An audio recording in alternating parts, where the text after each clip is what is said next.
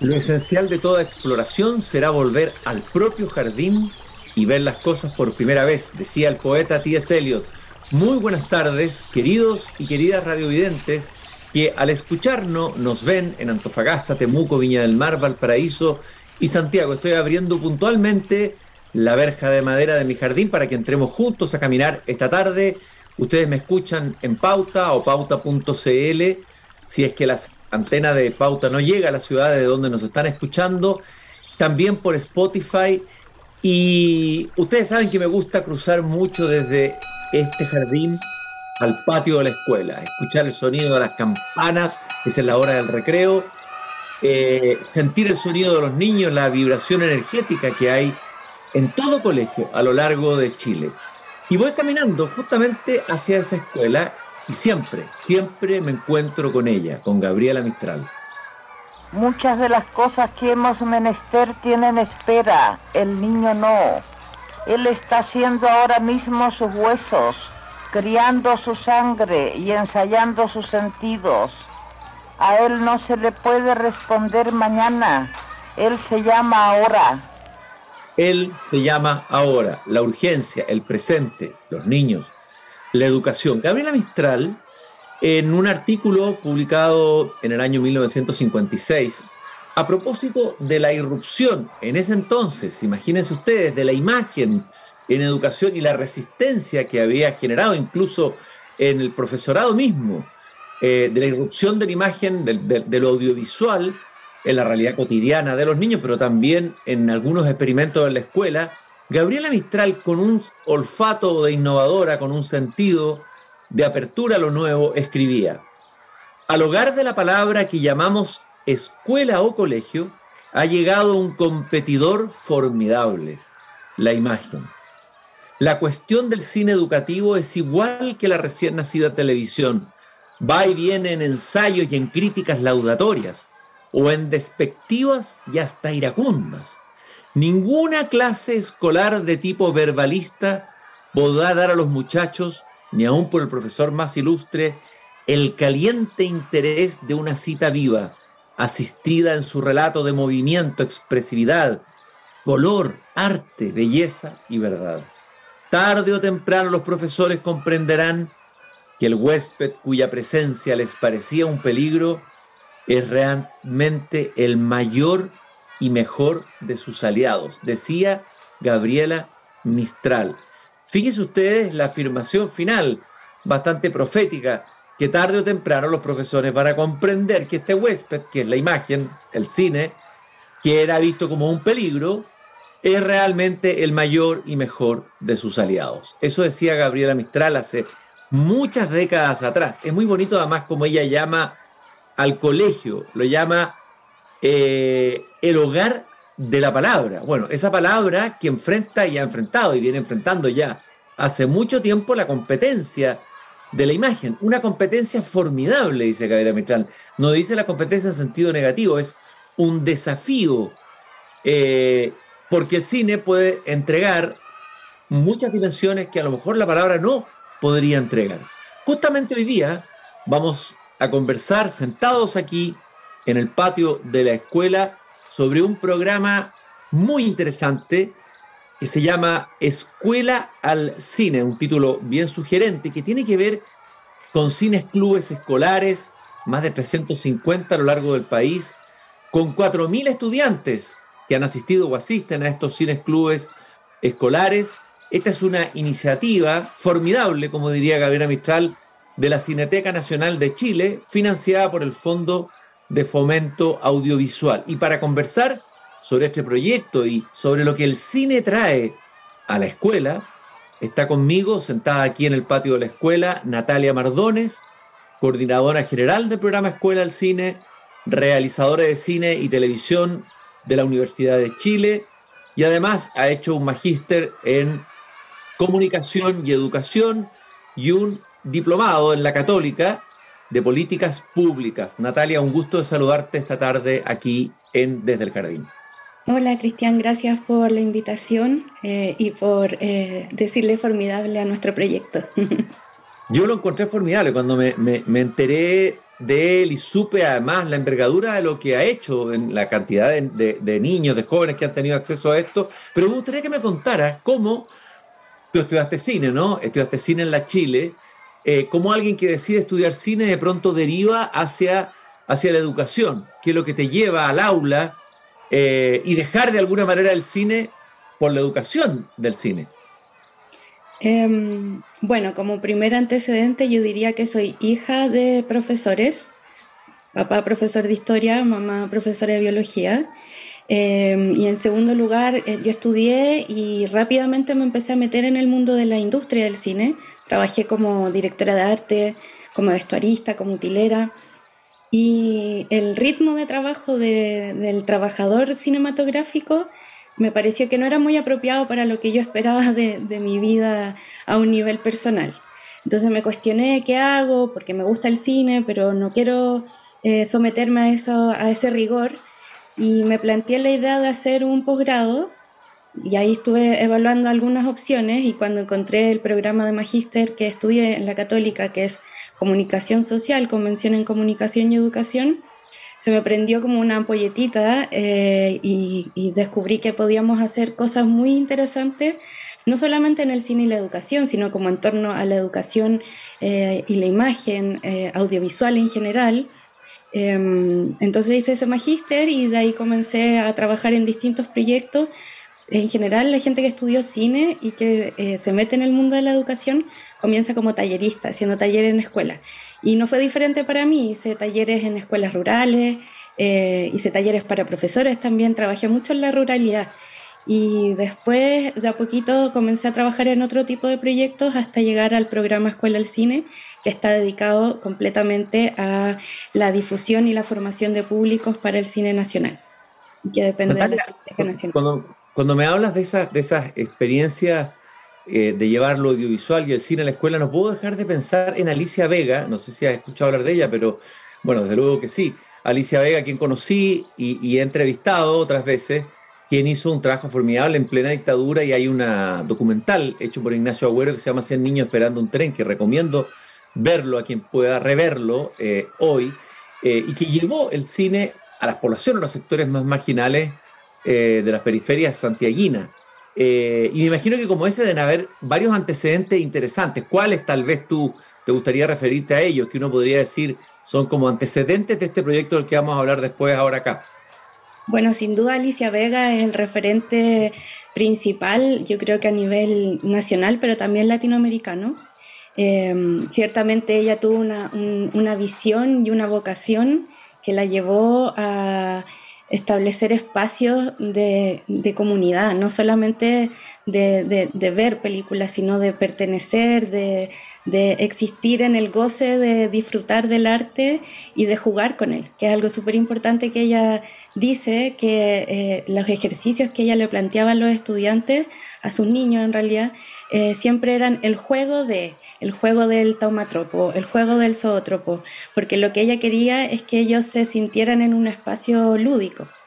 Eh, y además de Alicia, em, está en Brasil, eh, está Adriana Fresquet, que es una académica argentina que trabaja el tema del cine y la educación.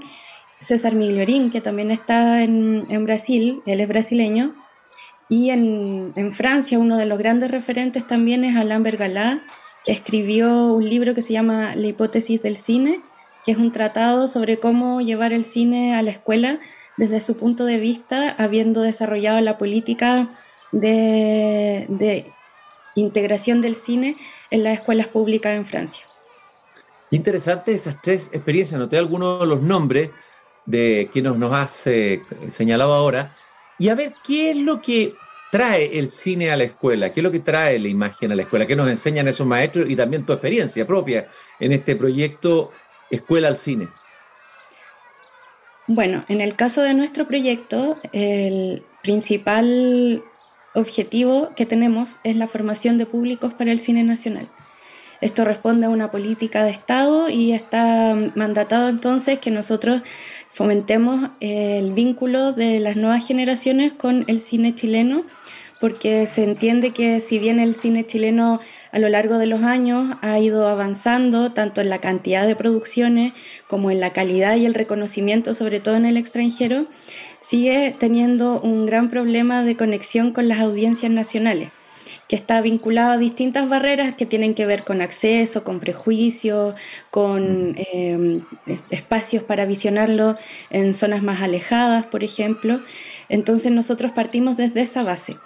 Pero en el proceso de ir llevando el cine a las escuelas nos damos cuenta de que no es solamente que los chicos y chicas van a ver películas, sino que el construir un cineclub escolar y dotarlo de una serie de otras instancias que nosotros les, proporcionamos de forma gratuita, como por ejemplo acceder a colecciones de películas con materiales educativos, a talleres de creación, a formación continua para los profesores que lideran esos cineclubes en formato em, online y presencial, eh, lo que hace es generar una comunidad dentro de la comunidad escolar en la que se trabaja desde la creatividad, desde la horizontalidad, donde se reflexiona mucho sobre eh, los medios de comunicación también, lo que tiene que ver mucho con ciudadanía, por ejemplo, em, y sobre todo algo muy importante y que descubrimos se nos hizo muy evidente en pandemia es el tema de la contención socioemocional y el trabajo de las emociones dentro del cineclub.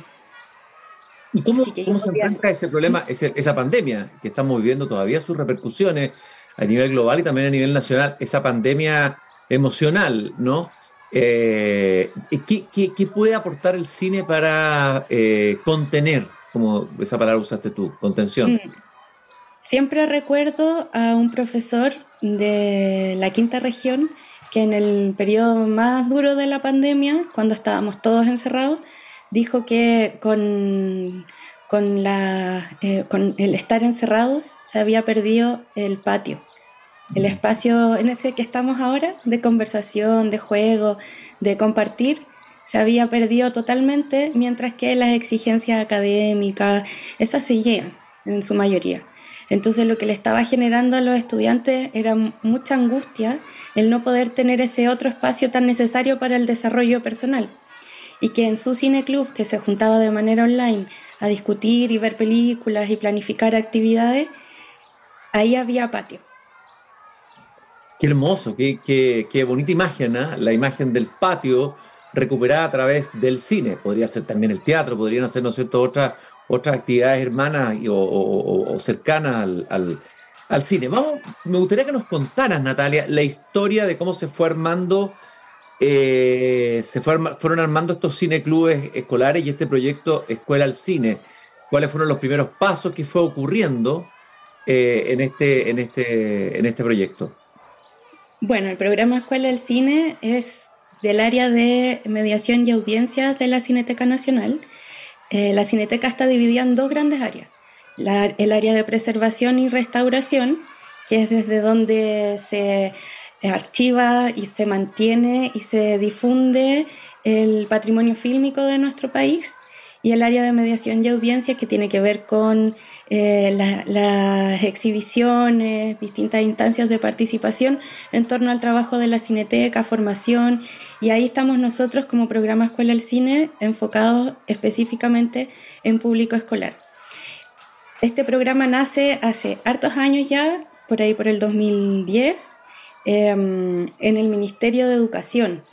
Y después, cuando se crea la Cineteca Nacional, se traspasa a la Cineteca y em, empieza a recibir financiamiento del Fondo Audiovisual.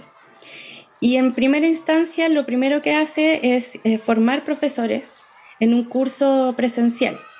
Pero ahora, en la actualidad, lo que hacemos es, damos un curso online para profesores que es una vez al año, gratis, obviamente, todo lo que hacemos es gratis, y ese curso eh, los nivela y los prepara para instalar un cineclub escolar dentro de sus colegios.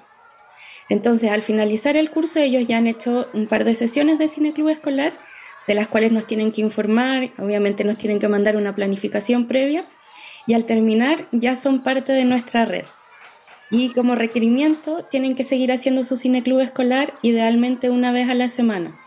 en las distintas modalidades que los colegios ahora permiten, que pueden ser eh, un taller CEP o GEC o ACLE, eh, mm. todas esas siglas que tienen los colegios y más. Eh, puede ser asignatura, también tenemos algunos profesores que lo tienen reconocido como una asignatura. Y entonces, cineclub instalado, profesor formado, estudiantes que son parte del cineclub, y de ahí se abren dos líneas de trabajo principales, que son la exhibición de películas y por otro lado la formación docente y la formación de estudiante. Nosotros exhibimos películas de estreno, eh, todas son películas chilenas, o más bien yo diría el 99% de ellas son chilenas y las exhibimos en salas, eh, bueno, en la sala de la Cineteca Nacional, pero también en otras salas en regiones. De a poquito hemos ido recuperando nuestra cobertura territorial y ahora estamos en 14 salas. No estamos en todas las regiones, pero vamos caminando hacia ese destino. O sea, entiendo bien, Natalia, son salas de cine que habían dejado de funcionar, que se cerraron. Hay que recordar que Chile tuvo, bueno, Latinoamérica eh, eh, tuvo durante muchas décadas una cantidad de salas de cine, una red de salas de cine a nivel nacional impresionante, de barrio incluso, habían un cine por barrio, por decirlo, de alguno de los barrios, no todo, hay que decirlo. Eh, y esas son salas que se recuperaron, que estaban cerradas, que estaban de alguna manera perdidas para la audiencia, para el público. No, nosotros trabajamos con salas que funcionan por su cuenta y que colaboran con nosotros. Ah, Entonces nosotros le ofrecemos una película al, al mes, eh, en los meses de abril, mayo, junio, eh, agosto, octubre y noviembre, eh, como estreno escolar y esa exhibición va acompañada de una ficha educativa en formato digital que hacemos nosotros y que se puede descargar en nuestro sitio web. Cuando digo que estamos recuperando esos espacios es porque con la pandemia muchas salas cerraron, o sea, todas cerraron por mucho tiempo y a muchas les costó volver a funcionar porque hubo problemas que los proyectores se echaron a perder o se perdió financiamiento, se cambiaron los equipos, etc. Entonces ahí estamos tratando de ir recuperando más cobertura territorial. Pero bueno, eso es uno, las exhibiciones de películas que eh, son abiertas a todos los colegios de Chile, independientemente de que sean parte de nuestra red. Y por otro lado está lo que es exclusivo para nuestra red de profesores, que es em, formación docente, a excepción del curso online inicial que es abierto para todo el mundo, para que se puedan integrar a esta red, que es de casi 400 profesores y colegios, por lo tanto, y formación de estudiantes también, tanto en apreciación cinematográfica como en creación, y en el caso de los profesores también eh, tratamos de acercarles eh, distintas experiencias de académicos o educadores que han, han relacionado el cine y la educación. O por ejemplo, el año pasado eh, hicimos un seminario presencial donde tratamos de abordar, o más bien abordamos, el, el beneficio que puede entregar el trabajo del cine club y del cine en la escuela para abordar las problemáticas de convivencia escolar que se estaban dando el año pasado. Entonces siempre estamos tratando de entregarles distintas perspectivas en torno al cine, tanto desde el cine así por sí solo puro, pero también desde otras miradas más interdisciplinarias como la psicología, la educación obviamente, eh, y otros tipos de, de, de miradas, la historia, eh, es muy entretenido porque lo que hacemos finalmente es llevarles académicos, investigadores, eh, críticos de cine y, como te decía, todo esto es gratis para ellos y les permite ir como innovando también en la forma en que plantean el trabajo del Cine Club en sus colegios. Interesante, qué, bello proyecto y que sobre todo se haga a nivel regional, a nivel, a nivel de todo Chile, ¿no? ¿Cómo lo deben agradecer las regiones? Eh, y yo que ahora estoy aquí instalado en el sur, en las regiones, me doy cuenta de la necesidad de las regiones, el, clamor por, por, actividades descentralizadas, eh, y entre ellas, por supuesto, la recuperación de las audiencias para el cine, como, como que también habría que hacer un trabajo de recuperación de audiencias para el teatro, por ejemplo. Eh, te quería preguntar, me, me, acordé de una sala que me tocó ver en Capitán Pastel en la Araucanía. No sé si has escuchado hablar de esa sala de cine, una sala de cine parece muy antigua, eh, que también abre a su público y ya se activa. Me imagino que como esa, en una bella sala de cine, deben haber, con proyector antiguo, deben haber algunas muy interesantes que, ustedes conozcan. ¿Hay alguna que te gustaría tal vez contar como ejemplo, donde haya ocurrido algo interesante dentro del proyecto, proyecto que ustedes están llevando a cabo, Natalia?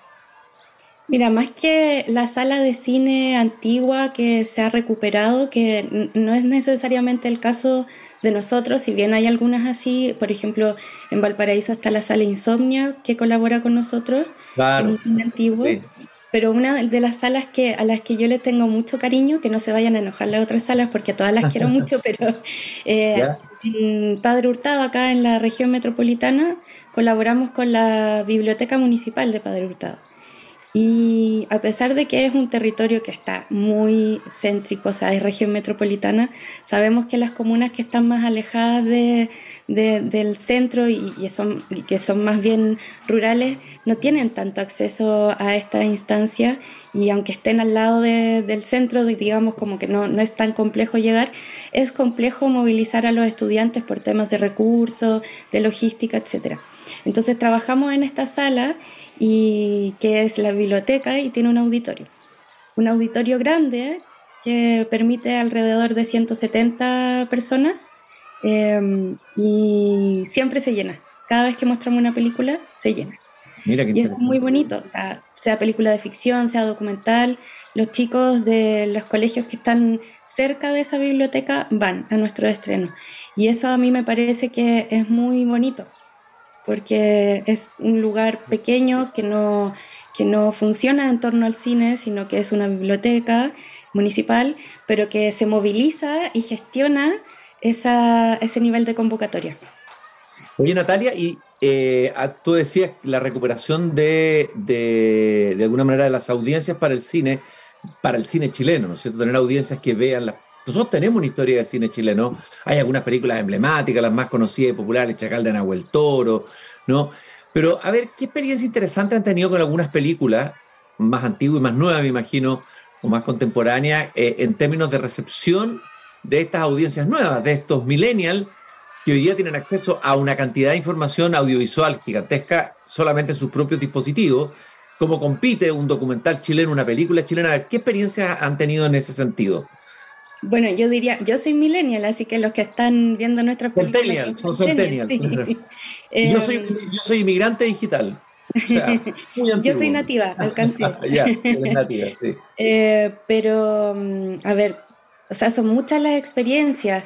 Eh, nos ha pasado que les exhibimos películas, claro, más antiguas, blanco y negro. Eh, conversando con los chicos, no sé, mostrarles un fragmento de mm, Largo Viaje de Caule y pensar que lo van a encontrar fome, pero la verdad es que les parece entretenido eh, siempre y cuando la instancia también esté mediada. Por ejemplo, un ejercicio que, hemos hecho, que nosotros le, damos de ejemplo a los profesores también, porque nosotros no siempre estamos relacionados directamente con los estudiantes, sino que nosotros hacemos que los profesores sean los mediadores eh, pero un, ejemplo que es bien entretenido es que sacamos secuencias de dos películas. Largo Viaje, que hoy no me vayan a retar en la cineteca, pero creo que es del 67. Eh, y Mala Junta, que es de Claudia Guayquimilla y que es de por ahí por el 2000, 2010 creo. Eh, pucha, debía haber tomado apunte de eso para no quedar como... Más o menos, tenemos una cierta referencia, ¿ya? Ya, pero bueno. Mala Junta, eh, escena de los dos protagonistas robándose algo de un almacén. Eh, les mostramos esa a los chicos y después les preguntamos cómo creen que eran los niños de los años 60, 70 de la, de la época de sus abuelitos, eh, si hacían este tipo de cosas o no. Y claro, los niños como están acostumbrados a que los mayores les dicen como en mi época no, no, podíamos portarnos así eh, porque había que comportarse y los castigos y qué sé yo, dicen como no, esas cosas no pasaban. Y les mostramos una secuencia de largo viaje donde están los, los chicos de la calle que obligan al protagonista de la película a entrar a robar un, a un almacén botillería. Y entonces para ellos es curioso porque descubren que ese, ese tópico, ese lugar, eh, está presente en la historia del, del, cine, más allá de la época. Claro, cambia la textura de la película, cambia la materialidad de los objetos, cambia mucho el lenguaje que usan los personajes, pero sigue estando ahí. Entonces eso les permite reflexionar igual sobre nuestra misma historia del cine.